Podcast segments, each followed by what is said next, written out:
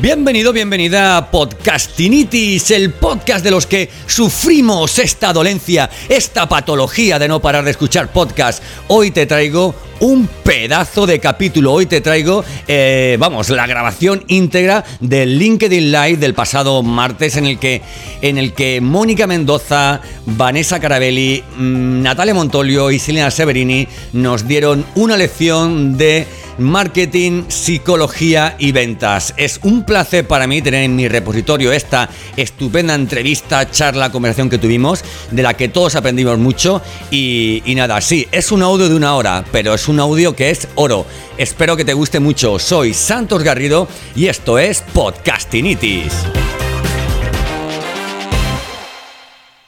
Hola, buenas tardes, bienvenidos y bienvenidas. Muchísimas gracias por estar en este LinkedIn Live tan especial para todos, porque a veces los LinkedIn Live, este tipo de eventos, no solo importa lo que se habla en, el evento en sí, sino las personas que intervienen. Eh, es para mí un honor hoy recibir a cuatro profesionales, a cuatro amigas que en ningún momento dudaron cuando, cuando, las, cuando las invité para para poder hablar sobre la nueva venta, esta venta de la que llevamos mucho tiempo hablamos, que decimos que está a punto de llegar, pero que, no, en fin, que nos tenemos que dar cuenta de que ya es una realidad. Y bueno, en ese sentido creo que hemos confeccionado un panel eh, extraordinario. Eh, queremos dejar muy claro que en ningún momento pretendemos que el claim fuera que sean cuatro mujeres, ni el poder de la mujer. Ya ellas día a día lo están demostrando, son expertas, son, son, son, son son eh, profesionales contrastadas en su, en, su negocio, todas ellas por supuesto en habla hispana. Y bueno, lo que hemos querido es, porque fue casual, eh, queremos a la mejor en ventas, a la mejor en liderazgo y marca personal, al mejor en, marketing digital, al mejor en, social selling eh, y de esa forma pues conseguimos un panel con Mónica Mendoza, con Silena Severini, con Vanessa Carabelli y con, y con Natalia Montolio. Y con Natalia Montolio. ¿Vale? Eh, yo soy Santos Garrido, eh, soy productor de podcast, yo ayudo a empresas eh, a darles voz a su marca a través del podcast, a que consigan oportunidades de negocio a través del podcasting, a que consigan diferenciarse de tanto ruido de su competencia con el, con el podcast. Y en definitiva soy un amante del contenido digital y esto es un contenido digital. Pero este contenido digital hemos querido que fuera diferente. Esto formará parte también de un podcast, formará parte también de una serie de vídeos, porque intentaremos distribuirlos luego de forma, en un poco más estructurada.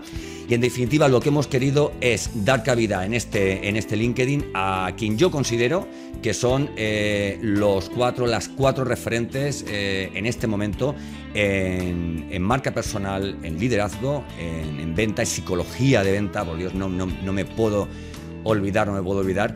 Y, en marketing digital y social selling. Entonces, bueno, eh, no sabía yo si dar la bienvenida a ir, eh, o sea, una a una, eh, ir presentándolas, pero creo que no necesitan presentación, ¿verdad?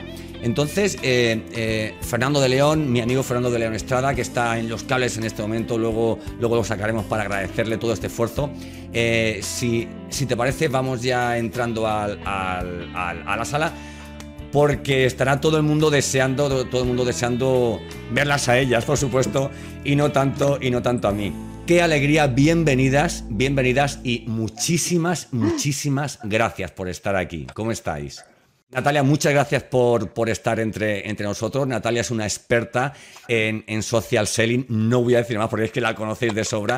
Y, y, creo que este tiempo va a ser mucho más importante que lo dedique a dar valor y, que, y a que intercambien entre ellas conocimiento. Vanessa eh, es, es, es, la profesional a la que hace menos tiempo que conozco, pero, eh, pero de la que estoy aprendiendo a marchas forzadas, eh, tanto en su día a día como, como, en, o sea, como en su know-how que está patente, tanto en clientes como con los que trabaja, en sus publicaciones, como con clientes con los que ha trabajado y te dicen es impresionante trabajar con ella. Silena mía, querida mía, tenemos pendiente una visita a Barranquilla para grabar un podcast, que esto ya está ahí, pero hoy quiero hablar no, no de tu maravillosa ciudad, sino de, de, de marketing digital B2B. Querida Mónica, Mónica Mendoza, el día que grabé un podcast contigo cambió mi vida, todo el mundo lo sabe y hoy estoy también muy agradecido de que estés, de, que estés aquí. Muchísimas gracias a, todas. Yo quería comenzar, yo quería comenzar eh, lanzando, lanzando una pregunta, una pregunta a, Vanessa. A, Vanessa, mm. por una razón, por la siguiente razón.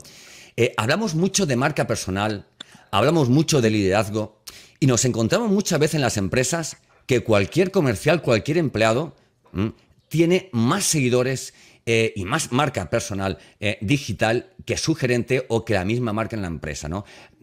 ¿Cómo, esto es un error, eso es algo que las empresas se han dado cuenta tarde.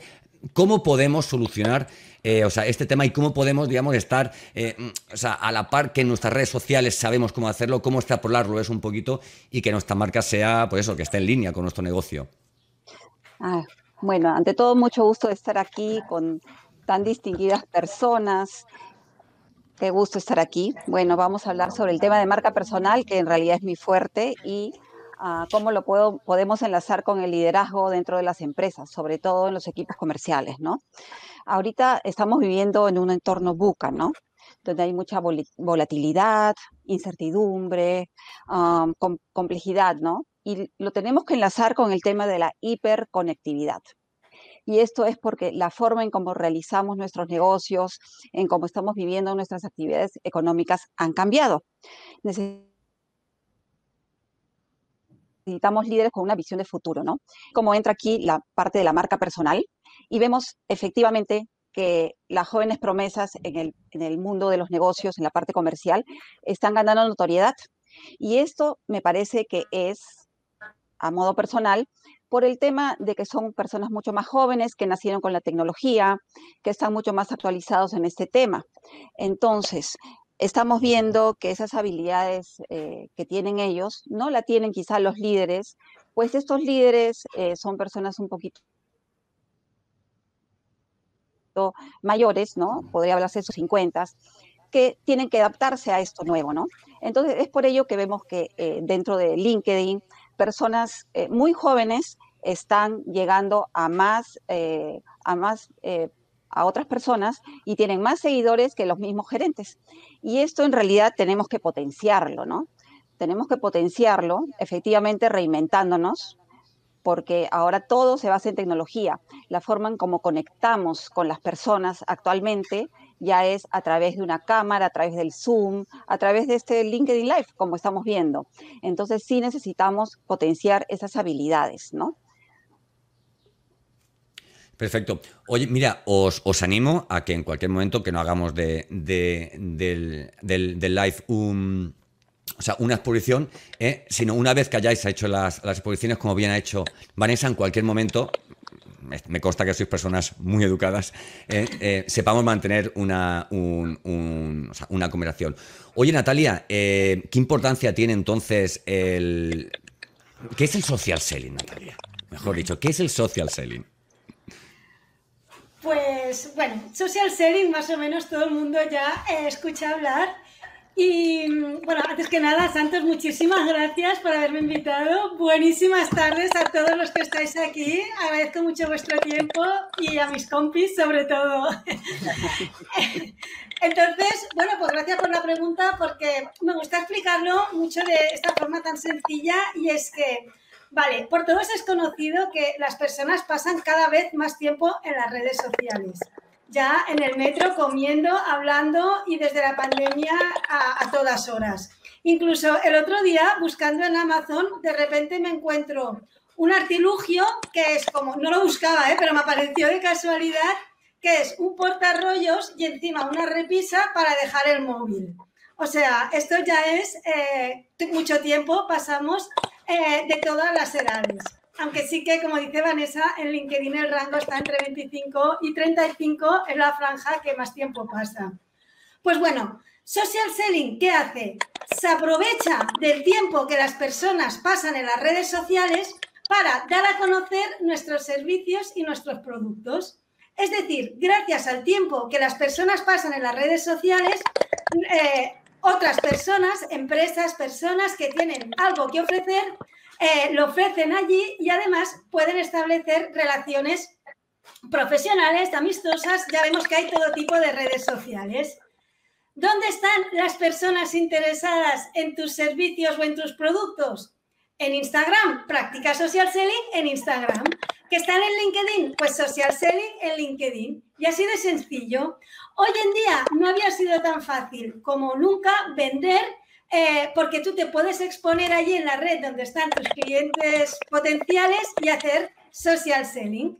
Para que social selling funcione, te dice que hagas cuatro pasos. Pero bueno, yo me emociono hablando y voy a dejar a mis compañeras que tienen muy interesante que contar. Gracias por la pregunta, Santos. Nada, ti mujer. Oye, Siena, Silena, todo esto, todo esto de, de todo esto de, de, mezclar el social selling, de mezclar LinkedIn, de mezclar la venta, de mezclar, evidentemente, el B2B. ¿Cómo, ¿Cuál es el camino más rápido? ¿Cuál es el camino, a ver, no el más rápido, sino el, camino más certero, ¿vale? El camino más certero que puede tomar un negocio eh, a la hora de, de, de, empezar a hacer las cosas bien en serio y no simplemente voy a compartir fotos de comidas o voy a compartir algún carrusel de vez en cuando. Oye, Santos, mil gracias por, por la invitación a todas ustedes, mujeres hermosísimas. Se batió un hit eh, Santos eh, teniéndonos aquí sentadas, además que dice con orgullo que casi no nos reúne y en 24 horas lo, lo logró eh, más rápido de lo que pensábamos. gracias, Santos. Mira, nosotros nos dedicamos a, a hacer marketing B2B en especial, ayudar a estas empresas que normalmente eh, no han aplicado un marketing digital a profundidad, eh, a ayudar a estas empresas a tenerle más confianza al marketing digital, ¿verdad? Que no salgan huyendo por esta, eh, por esta, por esta red de marketers que solo hablamos de anglicismos y, conceptos de marketing muy complicados. Eso es lo que nosotros hacemos. Y fíjate qué casualidad que utilizamos todas las tácticas que están planteando aquí mis, mis queridas amigas. Marca personal es la principal herramienta de ventas de una empresa B2B hoy en día. El vendedor y su marca personal, su experticia, su valor agregado como, como profesional experto, la psicología del consumidor. ¿Qué mejor que entender quién es nuestro comprador eh, final, nuestro buyer persona, que llamamos, eh, digamos, ese perfil de, cliente ideal que encontramos nadando por la red, que encontramos nadando en un mundo digital. Y qué mejor que el social selling para plantear todo aquello de vender sin vender, ¿no? Vender eh, socializando, vender eh, tratando de em, eh, hablar o de generar una relación que entre comillas o en el trasfondo todo tiene una estrategia. Y eso es lo que hace cada una de estas tácticas y las utilizamos todas casualmente, eh, adicionadas a otras tácticas de, de marketing digital para el sector B2B y las cuatro son perfectamente aplicables y son, como me preguntabas, cuál es la más eficiente, cuál es la más rápida. Mira, para un entorno B2B, que es un entorno que siempre ha sido más complejo de poder implementar una estrategia de marketing, estos cuatro elementos que tenemos aquí, y no es casualidad, son eh, los que, con los que inicio eh, en una estrategia de marketing a una empresa del sector industrial, llámese construcción, tecnología, eh, energía solar, en fin. Perfecto. bueno, Mónica Mendoza, y no tenían bastante los comerciales, pobrecitos míos, que ahora encima les metemos las redes sociales, el social selling y llegar a un cliente mega informado. y ¿Cómo, cómo, cómo se hace esto ahora, Mónica? y bienvenida, por supuesto. Gracias, Santos, por invitarme eh, en este espacio con tanto talento femenino. Además, el mundo de las ventas, que es el mío, casi todos los carteles, eh, la mayoría de los ponentes son hombres, eh, así que estoy súper contenta de compartir con, con, otras mujeres este conocimiento.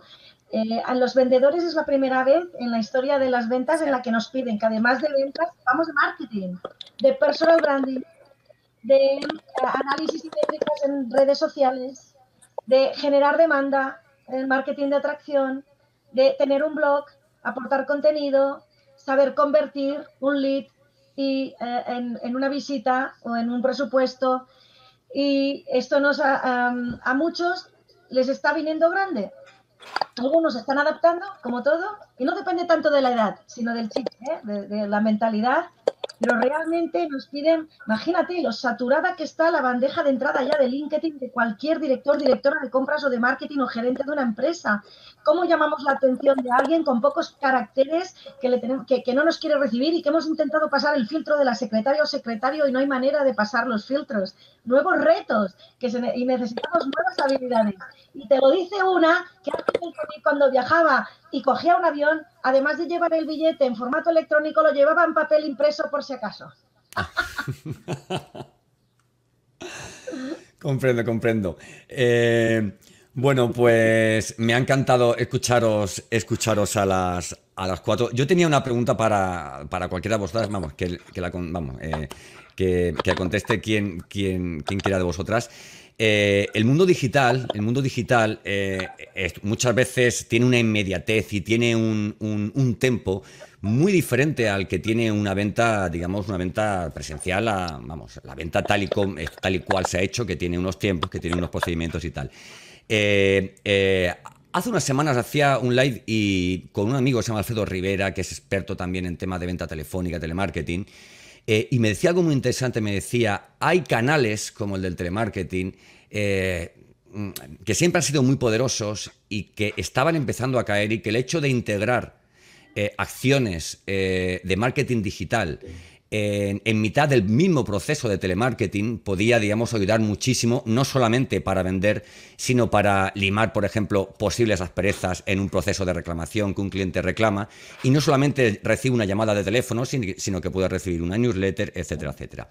¿En qué sentido los contenidos digitales eh, pueden ayudar a vender. Hablo de contenido digital. ¿En qué, contenido, o ¿En qué medida el contenido digital puede ayudarnos a vender y a mejorar nuestra relación con el, con el cliente? ¿Quién se lanza? Vale, pues yo misma, si quieres. bueno, yo te. Eh, si Lena te hablará más de otro contenido digital, yo te el contenido digital, así lo enlazo con lo que ha dicho Mónica de los comerciales. Eh, sí que es verdad que los comerciales de repente se han encontrado con un mundo un poco desconocido y yo siempre les digo que se lo tomen LinkedIn sobre todo como un nuevo entonces, les asusta la palabra publicación, les asusta la palabra marketing de contenidos. Entonces, yo les digo, mira, esto es una actividad comercial, es un nuevo canal de ventas. Por una parte está la cuenta de empresa, que tiene que ser corporativa, lo que sea. Y lo más curioso es que eh, el día que descubrí comentarles esto, en las empresas, pues tengo equipos de comerciales, luego está el staff, luego está marketing. Y a los comerciales les digo, quien no quiera publicar, que no publique, no pasa nada, que se aproveche, que se beneficie de la cuenta de empresa. Ahora bien, los que quieren publicar, no, es, no os penséis que estáis mm, escribiendo para los críticos de la Real Academia, sino que eh, pensar, ¿cuál es el qué te ha preguntado hoy tu cliente? Pues esa respuesta la pones y ya está. Pones la respuesta y es que ellos poco a poco, ¿sabes? Que vayan viendo, bueno, con unas pautas, obviamente, pero que ahí el marketing de contenidos o los contenidos digitales, eh, que yo lo relaciono ahora, Santos, con lo que me ha convenido un poco de contenido digital que hacen los comerciales, es como quitarles el miedo y que mm, escribe lo que, te ha, lo que te ha preguntado hoy un cliente. ¿Qué respuesta le has dado? Pues esa respuesta la pones porque va a llegar a muchos clientes como el tuyo. Y así poco a poco se van dando cuenta de que la publicación es una actividad comercial más y, poco a poco. Es como cuando yo les digo, mira, a que te enseñaron a utilizar el teléfono con varios números, con varias teclas, hay teléfonos muy sofisticados, pues esto es lo mismo. Claro.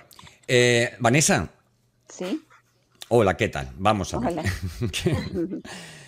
Vamos a ver, eh, eh, a mí el tema de la marca personal, el tema, el tema de la marca personal, siempre hablamos de marca personal, pero, pero eh, hay mucha gente que la define de una forma y otra gente que la define de otra. Creo que me interesa, que nos interesa todo lo que estamos viendo este live. tú que eres una experta en esta materia.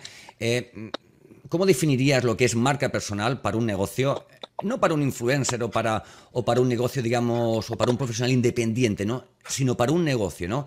Que, en el que una de sus patas es evidentemente el trato exquisito de, esa marca, ¿no? ¿Cómo lo definirías y cómo, y cómo crees que una empresa podría, digamos, eh, crecer en cuanto a su marca personal con, con, acciones concretas? Ok, bueno, en, en primer lugar, si se habla de una empresa, estamos hablando de marca corporativa. ¿Y quién mejor que las personas que componen esta empresa para llevar esta empresa hacia los canales digitales o hacia las redes sociales, ¿no? Para que puedan crecer. Entonces, para ello, lo que necesitamos es, primero, eh, que las personas se vuelvan como la marca o, la embajadora de esta empresa dentro de las redes, ¿no? Sobre todo, bueno, LinkedIn, Instagram, en general las redes que componen todo, toda la parte digital, ¿no? Que es ahora como nos comunicamos. Ah, bueno, marca personal en realidad es lo que dicen de nosotros cuando no estamos presentes, ¿no? Es lo que dejamos como empresa, en este caso, o quizá como profesional. Pero debe ir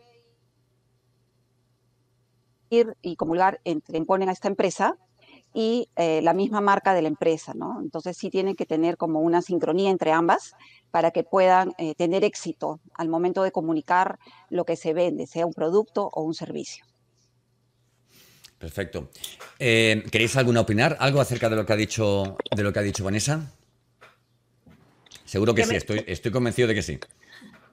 Qué mejor que, la marca personal, como decía Vanessa, para, para hacer crecer visiblemente eh, una, una, marca empresarial. No, a mí me gustaría, eh, eh, digamos, apoyar a, Natalia en el tema de contenidos y, y, algo que ella dice es muy cierto, hoy los vendedores le tienen pánico a una publicación, ¿verdad? Pero tenemos que entender que han habido dos situaciones que, digamos, han dificultado el tema de que los vendedores hoy en día eh, tengan que cambiar su modelo de ventas. Y una de esas fue indudablemente eh, la pandemia que nos eh, agilizó el proceso de volvernos cada vez más digitales, porque esto es un proceso que indudablemente venía en camino.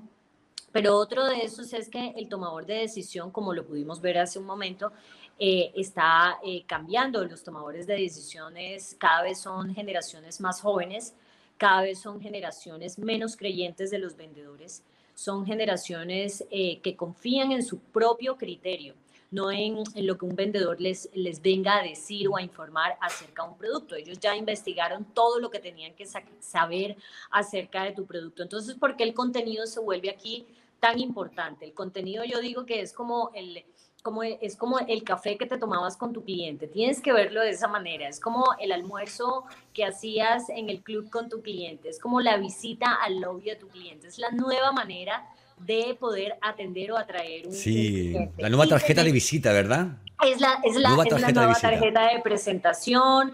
Eh, y hoy en día el nuevo tomador de decisión está cada vez más joven, cada vez más distante del, del vendedor tradicional cada vez eh, la brecha se vuelve más grande y la forma de acortarlo es el contenido. Esa es la razón de ser por la cual el contenido se vuelve tan importante y em, digamos lo que, lo que le doy respuesta a alguno de los equipos comerciales que dicen, pero Silena, yo no tengo tiempo para crear contenido o yo eh, no, no voy a crear contenido. Bueno, como dice Natalia, pues si no lo quieres hacer, pues no lo hagas, listo, está bien, pero pues eh, te puedes estar perdiendo una gran oportunidad de hacer llegar tu voz a 1500, a 2000, a 3000, a 5000 visualizaciones que tenga tu publicación, cosa que no vas a lograr nunca haciendo 10 llamadas telefónicas. Entonces es la diferencia y son muchas las razones por las cuales el contenido se vuelve hoy en día en, una herramienta tan importante y tan prescindible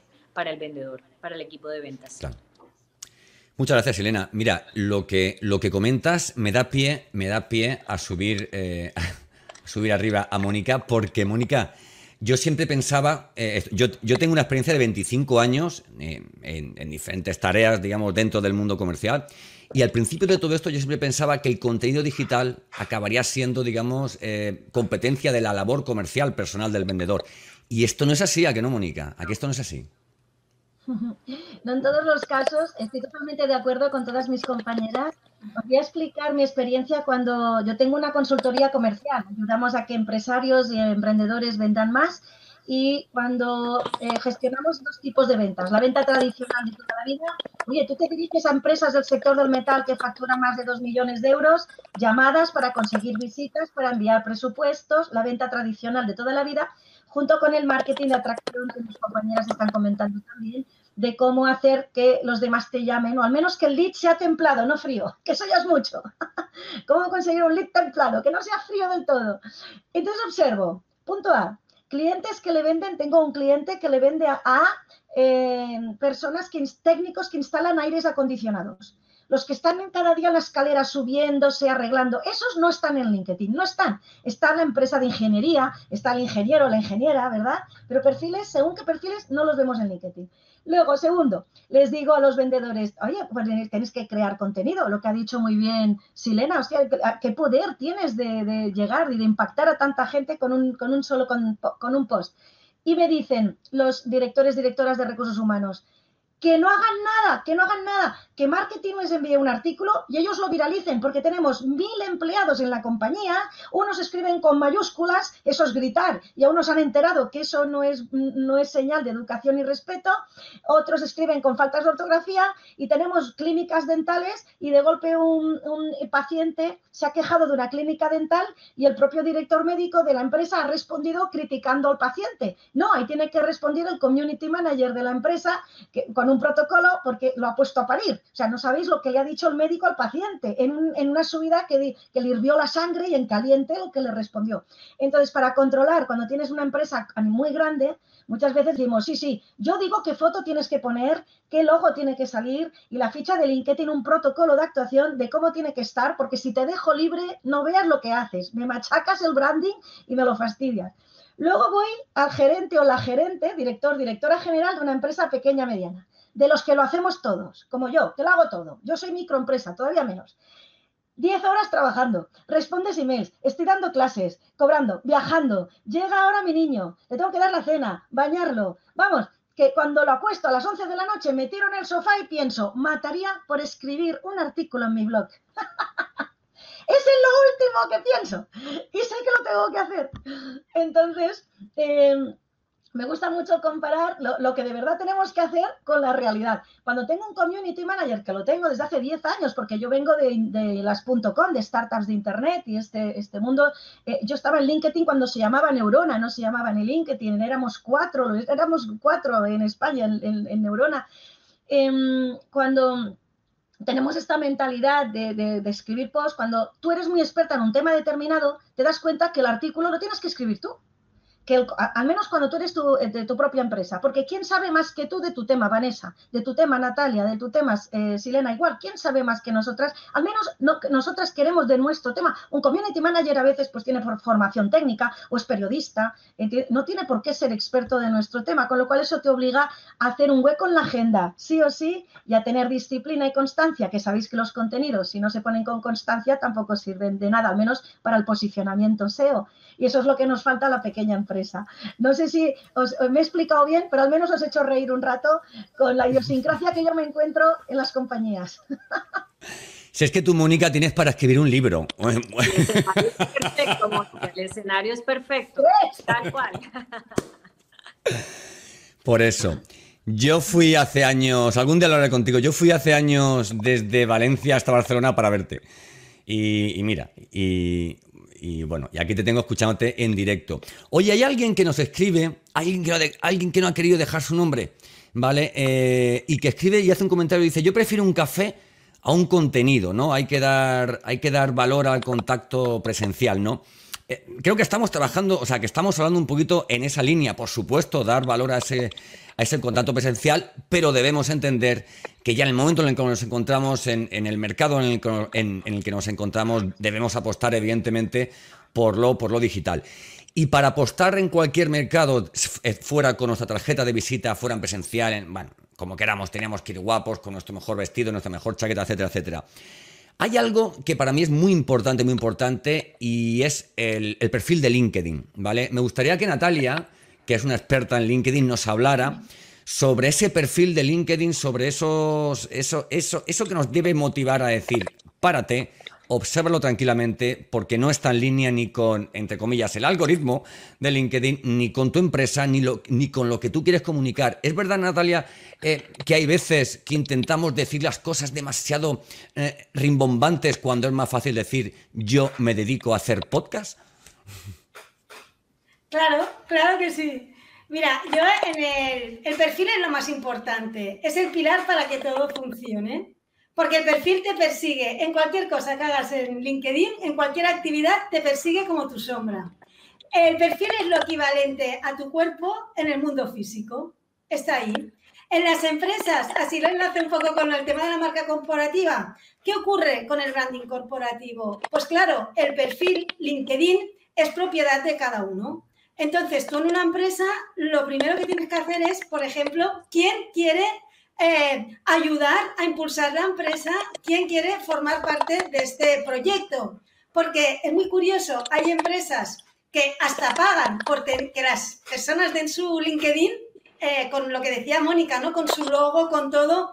Hay empresas que no pagan, pero prohíben a diseñadores, a desarrolladores que no salga su perfil con el nombre de empresas y hay empresas que solo pues motivan para que vayan todos como un equipo, ¿no? Pero lo número uno, sea lo que sea, es el perfil. Tanto seas de una empresa, vale, eh, lo que se está haciendo incluso ahora es, tú no quieres formar parte de LinkedIn y con mucha pena del CEO, porque personas que pensabas que sentían los colores de la camiseta, resulta que te dicen, no, no, yo mi LinkedIn es mío, ¿por qué lo tengo que poner? Vale, pues no lo pongas, pero te quitas la empresa, por ejemplo, también, ¿no? Me refiero que el perfil, lo más importante, porque con eso vas por allí publicando, recomendando de todo. Y luego a nivel micro, como también como yo, ¿vale? Pues es ya mucho más importante porque es tu propio respaldo. O sea, muy, muy potente. Sí, sí, tal cual. Claro. Oye, una, pregunta, Natalia. Em, mira, hay alguien que nos pregunta que hay empresas muy grandes que no te brindan la libertad de publicar por cuidar el contenido del mismo y solo te piden replicar la publicación de la empresa. ¿Cómo manejar este tipo de cultura empresarial? Y más allá de la pregunta, quiero hacer también otra pregunta relacionada con esta. Eh, cuando, cuando un profesional, eh, una persona tiene un perfil de LinkedIn, ¿Está obligado en su perfil de LinkedIn, eh, y entiéndeme, lo obligan de alguna forma en su perfil de LinkedIn a un profesional a que tenga, digamos, eh, o sea, a que siga eh, con, la línea, digamos, de su empresa? O, se le puede en un momento dado permitir llevar una, una, doble, una doble línea? Por ejemplo, tú trabajas para una, una, empresa que se dedica al tema de los hierros, pero por la razón que sea, pues tú te dedicas como yo, o sea, en mi caso me dedico al tema del podcasting y trabaje donde trabaje, siempre hablaré en, LinkedIn de podcasting. ¿Cómo se, gestiona todo esto entre, entre cuentas de LinkedIn, lo que te exige la empresa en LinkedIn, etcétera, etcétera? Y perdón por la extensión. yo lo respondo muy rápido para que también que, respondan mis compañeras, ¿no? Eh, el caso es, tú te pones el escudo de la empresa, pues te ciñes a la política de la empresa. ¿Qué pasa? Que las empresas grandes, yo estoy con grandes empresas que se dan cuenta de que, lo que hemos dicho antes, una cosa es el perfil personal y otra el perfil de empresa. Con el perfil profesional y eh, los colores de la camiseta de la empresa, los que no quieren, no se no, pues pon que no estás, no te pongas que estás en esta empresa, no pasa nada. Pero si te pones, tienes que cumplir las normas. Entonces se dan unas mínimas normas por ejemplo, ¿qué son esas normas? Pues mira, las imágenes las sacas del repositorio de marketing. Eh, bueno, entonces ya se hace el curso por lo que tienen que hacer en función de la política de cada empresa. Claro, si tú quieres vestir los colores de la camiseta, formas parte del equipo, pues tienes que cumplir unas ciertas normas. Y si no, pues no, no te los pongas, no pasa nada. Y eso, el efecto colateral es muy importante porque hay disgustos, hay, o sea, lo mejor es cuando dices no te lo pongas, no pasa nada, pero te quitas el escudo. Todo no puede ser. No puedes tener el escudo de Google y estar diciendo que vendes vinos, por ejemplo. Todo no puede ser, porque hay empresas que se ponen CEO o director de, de X y ese nombre es muy potente, muy goloso para coger mm, profesionalmente novios para tu negocio. Entonces, pues por ahí eh, se hace así. Si tú quieres ponerte el escudo, pues mínimas normas y ya está. Más o menos, ¿eh? Para... También dependerá un, un, poco del amor que tengas por, por tu trabajo, ¿eh? por tu puesto de empleo, ¿eh? el no hacer... Evidentemente, mira, yo conocí a una persona hace muchos años que me dijo, tu marca es tu marca. ¿Vale? Y, y, y, las empresas normalmente lo que quieren es, es, a profesionales que estén, digamos, que, mm, oye, que enfoquen su marca a la, marca de la empresa y que, y que lleven la misma línea y que es, uno, es profesional de un sector y de un nicho que lo siga siendo. Y para ser profesional hay que formarse. Me, nos comenta Giovanna Fernández que hoy más que nunca las empresas compiten usando la capacidad y el talento. Vanessa, eh, en este sentido también nos dice Giovanna que... Eh, que, las, eh, em, que ha surgido la necesidad de formación y de, y de, y de reciclaje permanente. ¿Vale? Eh, eh, ¿En qué medida es, es, importante esta formación? ¿Estamos sobreformando a nuestros, o sea, a los colaboradores, a los trabajadores de las, de las empresas, sobre todo en el tema de venta? ¿Estamos sobreformándolos o es necesario realmente para esa, esa sana competitividad dentro de la empresa? Bueno, no solo para ser un buen vendedor o, tener una buena área comercial hay que formarse. Yo creo que la capacitación es continua. Eh, no sé si ustedes sepan, pero yo soy economista con maestría en finanzas. No tengo nada que ver con recursos humanos. Yo he entrado hace cuatro años a este sector ya haciendo networking. Efectivamente me sirvió mucho lo de la marca personal, la creación de mi marca. Y efectivamente tuve que empezar de cero tanto en el área comercial, porque yo empecé en una consultora de recursos humanos como gerente comercial, y también ahora, hace dos años, tengo una consultora, ¿no? Entonces me he tenido que formar en marketing digital, eh, ahora soy coach, eh, voy a estudiar psicología, todo esto, y de la mano con el área comercial, ¿no? Porque yo, yo vendo el 100% de, de, de todos los servicios de mi empresa, ¿no? Entonces, efectivamente necesitamos formarnos día a día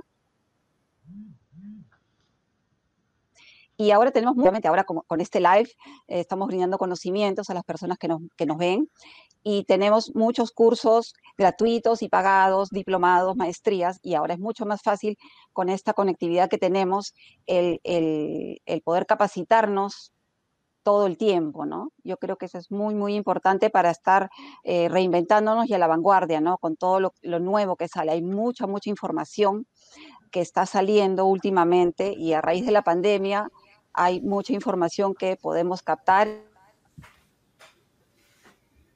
y para potenciar, ¿no? Y, potenciarlos a nosotros mismos como profesionales. Muchas gracias, Vanessa. ¿De qué forma gestionamos, de, qué forma gestionamos el uso de, digamos, de, la generación de contenidos, ¿vale? Eh, hacia la calidad, hacia la cantidad, eh, qué retos podemos encontrarnos sin eh, a ver, eh, hay profesionales que son muy expertos en su temática, pero no tienen ni idea de marketing digital y entienden, eh, porque hay datos que ya lo atestiguan, que cualquier persona que compre un producto, el 98% antes ha realizado una búsqueda en Google, de ese 98% hasta un 90% realiza hasta dos, tres búsquedas en Google y reconocen que el 70%, repito, el 70% del proceso de compra lo prefieren hacer eh, en solitario. Evidentemente habrá que nutrir ese, ese 70% de camino de recorrido con, con, con, contenidos digitales. ¿no? ¿De qué forma lo hacemos para dar sensación de calidad y no solamente de cantidad? ¿Quién me quiere responder? Soy grande generadoras de contenido. Sí, Vanessa. Bueno, eh, hace ya cuatro años que vengo generando contenidos. Al principio yo lo hacía a título personal. A raíz de la nominación de LinkedIn Top Voice, que fue el año pasado, en noviembre, ya eh, tuve que contratar una community manager para que se vea un poquito más profesional mi publicación y empecé, bueno, obviamente estaba en LinkedIn porque ahí es donde tengo más, más personas eh, que conectan conmigo, pero ahora ya estamos en otras redes, ¿no? Entonces, sí, es importante tener un experto en marketing digital si bien yo estudié marketing digital seis meses, no soy experta, entonces sí necesito ir de la mano con personas que me apoyen y que me creen el contenido o, los posts mucho más rápido, que me den ideas eh, de videos que yo puedo crear, de contenidos adicionales que tengan que ver con el sector mío, que no es, que es recursos humanos, ¿no? Entonces, eh, bueno, no sé si habrá contestado en parte esa, esa, pregunta, pero es como yo creo el contenido, ¿no? Y, y me ha ayudado muchísimo. Muchas gracias, Vanessa. Eh, bueno, cambiando un poquito de tema porque ya nos queda, son las 19.45, ¿vale? Queremos ser muy puntuales porque además de que hemos dicho, o sea, ser puntual no solamente es decir a qué hora llego, sino a qué hora me voy, ¿eh? Y sé que todos tenemos, todas tenéis compromisos, entonces me gustaría ir cerrando ya esta parte eh, y, no querría, y no querría entrar un poquito en el turno de, preguntas, que hay muchas preguntas que nos están realizando, sin haceros una pregunta en a ver, ¿a qué retos creéis que nos enfrentamos en los, próximos, años? ¿no? Digitalización y luego a las espaldas esta, horrible pandemia y desgracia que ha supuesto el, el, el, COVID. Natalia, ¿cuál es tu opinión al respecto? Hombre, mi opinión es que esto pasará un poco como el teléfono, que al principio, pues hay empresas que, bueno, esto Mónica nos lo explicará mucho mejor, ¿no? Que tienen pues su diálogo de ventas eh, tienes que decirlo todo paso a paso. Luego fue madurando el tema del teléfono y ya cada uno pues hace su diálogo. LinkedIn en especial ya, ya ha venido para quedarse. Hay muchas ventajas, eh, muchísimas. Entonces, ahora pues eh, hay empresas que pues haz tu diálogo de ventas, escribe así, escribe así, pero al final ya será una herramienta cuando madure, como todas. Ha venido para quedarse. Lo que me gustaría decir es que LinkedIn al final es como todo. LinkedIn desenmascara a la gente, lo desenmascara todo. Aquí, claro, les hacemos mucho hacer publicaciones, hacerlo de una manera, pero al final en las cuentas personales, lo mejor, yo insistiría en que conozcas muy bien tu producto y sé lo más auténtico que puedas siguiendo unas pautas, ¿no? Pero mm, esto está para quedarse. Ya. Mónica, ¿tú qué opinas? Opino que este mundo híbrido va a quedar aquí. Y no todo se puede vender por e-commerce. Muchas veces cuando hacemos clases de transformación digital pensamos que todo el mundo vende Swarovski, todo el mundo vende yogures Danone y no, no muchos estamos vendiendo proyectos de consultoría ya de más de un millón de euros donde esto no se vende por e-commerce, pero sí tenemos que pensar qué fases del proceso de ventas podemos digitalizar, qué fases eh, podemos digitalizar. Es un mundo híbrido donde vamos a tener que combinar mucho la visita presencial con la visita online, reuniones Zoom y eh, vía plataforma digital y focalizarnos sobre todo, sobre todo intentar automatizar todo lo que sea automatizable para focalizarnos en aquellas tareas de, mayor valor añadido para nuestro negocio. Y vuelvo a repetir, automatizar todo lo automatizable y dedicarnos a todo aquello de mayor valor añadido a mi negocio. Hay veces, Santos, que yo doy una conferencia en un congreso mundial que somos 10 ponentes y hay 3.000 personas escuchándonos. Ese día, solo ese día, 300 personas me han, escrito en LinkedIn felicitándome o haciéndome alguna pregunta o preguntándome dónde pueden comprar mis libros. 300 en un día que se me acumulan con 300 de otro día, con otro congreso, con la gente que me escribe. Si yo estoy redactando y respondiendo 300 emails por día, yo no tengo tiempo para innovar, para buscar cómo diferenciarme, para generar contenido de valor, para llamar a clientes A que me pueden hacer facturaciones grandes, para ver cómo fidelizo. ¿Me explico? ¿Eh? Coste de oportunidad. Entonces, más que nunca, este mundo nos pide que seamos más estrategas que nunca. Sí. Lo que me gustaría decir, Santos, es que Mónica, no sé cómo te lo haces, pero yo antes de conocerte contestas siempre. Y eso no es, pues solo lo hacen los grandes, de verdad. O sea que ahí solo tengo que felicitarte porque tal cual lo digo, los mensajes me ha contestado cuando hace años a lo mejor que mm, yo lo había visto en algún sitio. Oye, te felicito, contestar puntualmente y eso Así, así vas, claro, no hay otra. Os digo una cosa, mira, os voy a hacer un comentario. Hoy ha, hoy ha sido un, A ver, mi LinkedIn hoy ha sido un exitazo gracias a vosotras cuatro, porque habéis difundido, vamos, eh, generosamente y abiertamente este, este evento.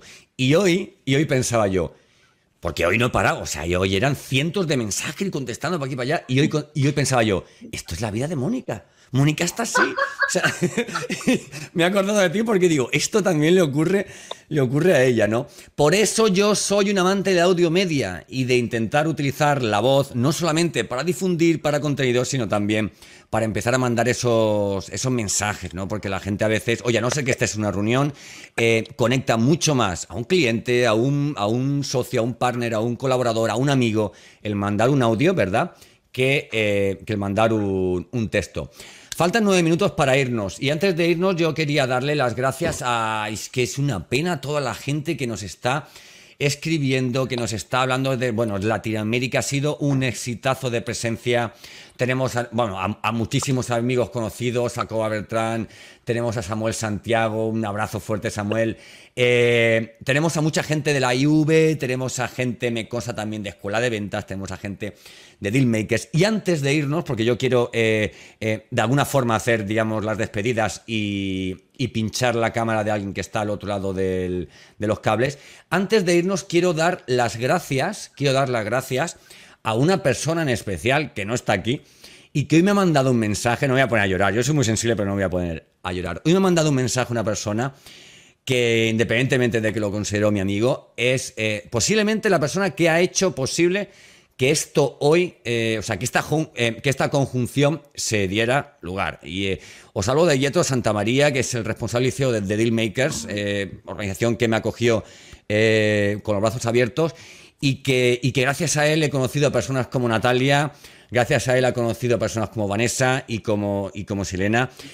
Y, y Mónica, y la vida hizo que tú y yo nos conociéramos, ¿vale? O sea que, a ver, ahí le doy las gracias a la vida y no a nadie en concreto, pero bueno, quiero ser agradecido con, con todas las personas. Sabéis que Yeto es alguien encantador y a quien todos conocemos y que desde aquí mandamos un fuerte, un fuerte abrazo. Eh, antes, de, antes de ir concluyendo, ¿os gustaría concluir? Eh, siempre tenéis algo preparado, y sobre, todo, y sobre todo tú, Mónica, siempre tenéis algo preparado. ¿Os gustaría concluir con, alguna, eh, algún comentario, hablarnos de en qué estáis metidos ahora mismo? En cualquier cosa. aquí tenéis vuestro, vuestra casa, por supuesto. a ver, mira, Natalia, empiezas tú, que te tengo aquí a la izquierda, me quito yo de en medio, que entre tanta persona bonita yo sobro aquí. Venga, por favor. Eh, bueno, pues eh, mi misión que estoy ahora es en democratizar LinkedIn para los comerciales, para que todos los comerciales o de empresas, de no empresas, que vean que tienen una cuenta de empresa en la que apoyarse y que publicar es más sencillo que lo que se pueden pensar, que aprovechen esta oportunidad, porque esto es como un networking que lo vean, como ha dicho Silena, como el café que hacen, que se imaginen que están pensando en, su cliente y, y, ahí estamos, ¿no? Explicando a las empresas de manera fácil y sencilla. Y te digo, bueno, os digo a todos, lo mejor de todo que funciona. En mi web podéis ver todos los clientes que un día, más pronto o más tarde, me dicen, ya cliente 100% LinkedIn. Simplemente hay que insistir, persistir, resistir y nunca desistir. Y nunca desistir. Y vitaminarse, y vitaminarse. Eso siempre, eso siempre. Silena, Silena, a ver si ahora tenemos suerte que tengo muchas ganas de escucharte, por favor. Ay, no, qué pesar. Bueno, no, aquí quería contestarte lo que, la pregunta que me habías hecho y me la suelen hacer muchísimo porque me dicen pero Silena, lo que pasa es que tú tienes una agencia de marketing y te hacen todo el, todo el contenido y te hacen y tienes un community manager que te dirige tus redes sociales y, no es así. Em, yo hago mi contenido porque como ustedes lo, lo, manifestaban, em, nadie es tan experto, nadie sabe de, lo, de cómo hablar y, cómo hacerlo con tu propia voz, sobre todo cuando eres vocero de tu propio negocio. ¿Cómo no em, hacerte eh, vocero experto, hacerte em, visible cuando llevas a tus espaldas una compañía? Otra pregunta que me hacen es, pero yo no quiero convertir mi Instagram en, en abierto. Y bueno, si tú vives de, vender cierto producto, pues qué mejor que eh, eso y no vivir solamente de que vean tu foto porque, porque sí, porque te ves bonita o porque fuiste de paseo, ¿verdad? O sea, sepamos eh, aprovechar los recursos que hoy en día el mundo y el entorno eh, digital nos ha dado.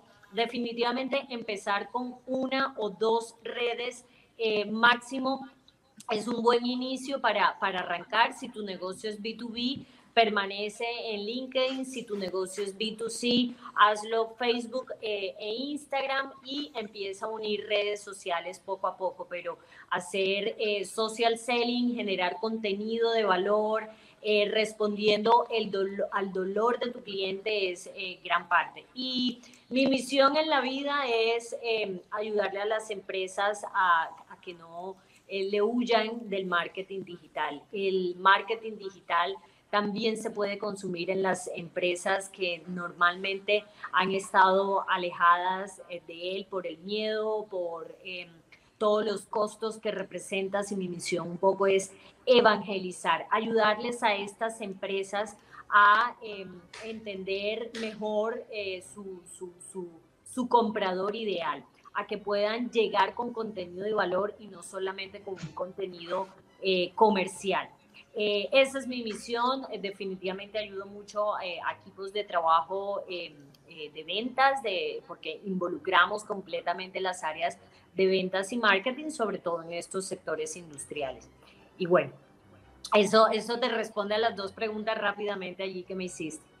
Ha sido, ha sido estupendo. Digo, este, digo, ahora le dejo tiempo y digo, bueno, y ahora háblame de tu libro, ¿no? Como decimos aquí en España. Que muchas gracias, muchas gracias, Elena. Mónica, Mónica, ¿en qué estás metida? Por favor, eh, danos algo de aire para cuando este live acabe, por favor, eh, saber eh, por dónde poder encontrarte y, y en qué estás trabajando en este momento. Pues mira, estoy trabajando en procesos de transformación de vendedores tradicionales a vendedores híbridos. Saber cómo hacer marketing de atracción con pocos recursos, porque captar clientes no es difícil. Es difícil cuando no tienes dinero. ¿Cómo captar clientes? Bueno, dame si me das 2.000, 3.000 euros de publicidad, presupuesto de publicidad mensual, yo te segmento, yo, ya me espabilo, no te preocupes. El problema es los que queremos captar sin invertir demasiado. ¿eh? ¿Cómo lo hacemos cuando los algoritmos de las redes sociales cada vez están dando más visibilidad al que paga, y lo entiendo, para eso, están, para ganar dinero, ¿no? Entonces en este proceso de transformación de fuerzas de ventas tradicionales a que hagan venta híbrida, cuando estaban acostumbrados a coger el coche, al coche y tirar millas, que tú esto sabes, de esto sabes un rato, Santos, y hacer ruta, estaban acostumbrados a eso y ahora tienen un comprador que no les quiere recibir.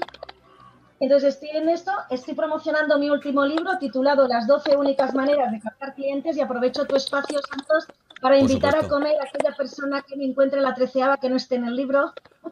Yo sigo buscándola, ¿eh? Yo sigo buscándola. Sigo buscándola, estoy con la promoción y, em, y aprovechando la omnicanalidad, es decir, sinceramente, y mirad, cuando antes del COVID yo no había escuchado hablar tanto, tanto como durante la pandemia. He escuchado hablar de las siguientes figuras profesionales que han, hace dos años, cinco años no existían. Copywriter, trafficker, closer, closer de alto impacto, de alto ticket, perdona, ya no es closer normal, es de alto ticket, entre los traffickers, los closes, los copywriters y la madre que les parió a todos, yo pensé, yo me quiero jubilar. Es lo primero que pensé, que esto le toque a mi hijo, que ahora tiene Pero es el eufemismo, todos somos vendedores, de alguna forma. ¿eh? Los del SEO, los de SEO no lo tengo claro, porque el SEO ya, eso ya es como abrir, abrir. El hecho es que yo puedo percibir este nuevo mundo como una amenaza o puedo verlo como una oportunidad, porque como dice mi amigo Alex López, es la primera vez en mi vida que yo tengo los mismos metros cuadrados de difusión en YouTube que Nike. Esto no había pasado en la historia. Entonces, he aquí mi última reflexión. Y ya como último, preguntarle a Natalia Montolio que cómo transmite ese optimismo y esa energía en LinkedIn que se contagia tanto. ¿Cómo lo haces en un? Explícamelo, Natalia. esa energía tan contagiosa, tan buena que transmites entre, en un post, en un contenido. Hombre, pues mira, cuando la, tú lo sabes mejor que nadie, Mónica, cuando los resultados caen por su propio peso, lo que quieres para ti, lo quieres para los demás. Y entonces te duele. Qué grande, qué grande, qué grande. Claro, y con poco dinero, porque yo lo he visto en casos, a ver, hacer su consultoría, hacer lo suyo cuesta, pero tú, Mónica, lo sabes, ¿no? Que eh, aquí es el que quiere trabajar dos horas cada día, que a veces me dicen, yo no tengo esas dos horas. A ver, puedes vender y no tienes dos horas. Por favor, mueve el culo de la silla. Y vendes, todo el mundo vende. Con estrategia, como dice Silena, con formación, metodología y tecnología. Te lo da todo. Y, a veces no hay que gastar mucho dinero para hacerlo. Yo, mira, la pena es que a veces he dado cursos eh, para, esto lo digo a veces con pena, no sé si hay tiempo para contarlo, pero cursos muy económicos para muchas personas. La gente a veces nos apunta, que no pasa nada pero luego ves que se lo gastan en otra cosa y te dicen LinkedIn no funciona. A ver, necesitas una formación, como con todo, hasta con el teléfono te tiene que enseñar a alguien cómo va. bueno, ya está. Pero gracias, Mónica. De nada, Natalia. Vanessa. sí, bueno, eh, mi misión en realidad aquí es conseguir que muchas personas, la mayoría en lo posible, consigan ese empleo que tanto están buscando, ¿no? Por ello es que nosotros les brindamos el apoyo a través de nuestra consultora Carrera Empowerment, junto con mi socia Silvia Reyes. Y lo que yo les digo, ¿no? A veces tienen temor de crear su marca personal en LinkedIn, de darse a conocer, pero ¿cómo van a darse a conocer si no quieren publicar? Eso es lo que a mí realmente me, me, me preocupa, ¿no? Mientras más publiquemos eh, contenido de calidad en LinkedIn, es como nos vamos a dar a conocer dentro de esta plataforma. Y de la manera orgánica también se puede. Yo hasta ahora no he tenido el premium de LinkedIn, y bueno, eh, he logrado, haciéndolo claro, con mucho esfuerzo, creando este contenido para, para, mi público objetivo, ¿no? que son estas personas en recolocación. Y ahora, eh, como, como comentan mis compañeras, también el tema de la automatización es importante. Vamos a crear una plataforma donde todo lo que no se haga personalmente con los psicólogos y los coaches, lo hagamos de manera automatizada, ¿no? Bueno, es básicamente lo que yo hago eh, y un gusto estar con ustedes. Me ha encantado este LinkedIn Live, Santos. La verdad que sí, estoy muy agradecida y de estar con todas ustedes, Silena, Natalia y Mónica. Un gusto. Gracias, igualmente, Vanessa. Igualmente, Vanessa, que tú también contestas todo.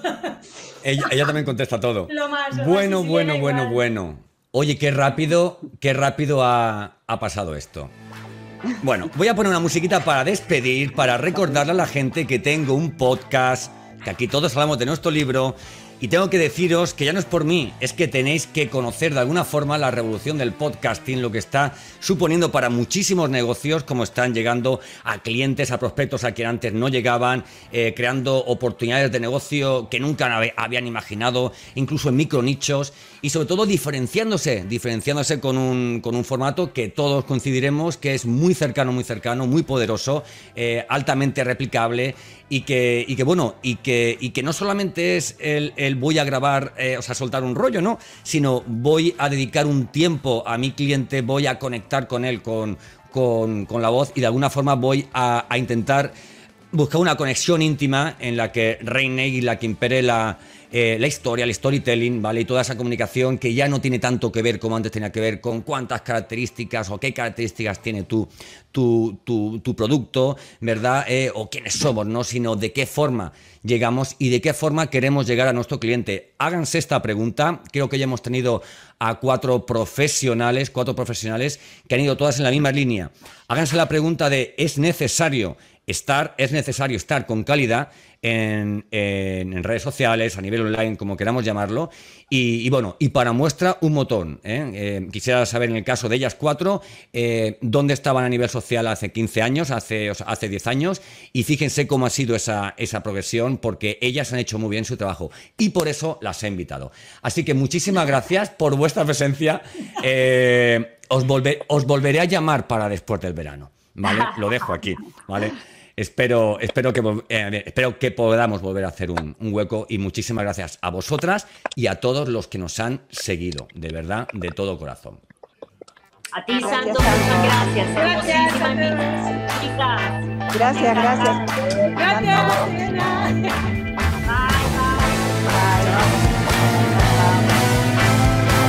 Creo que hay episodios que no merecen ningún comentario al final. Soy Santos Garrido y esto es Podcastinitis.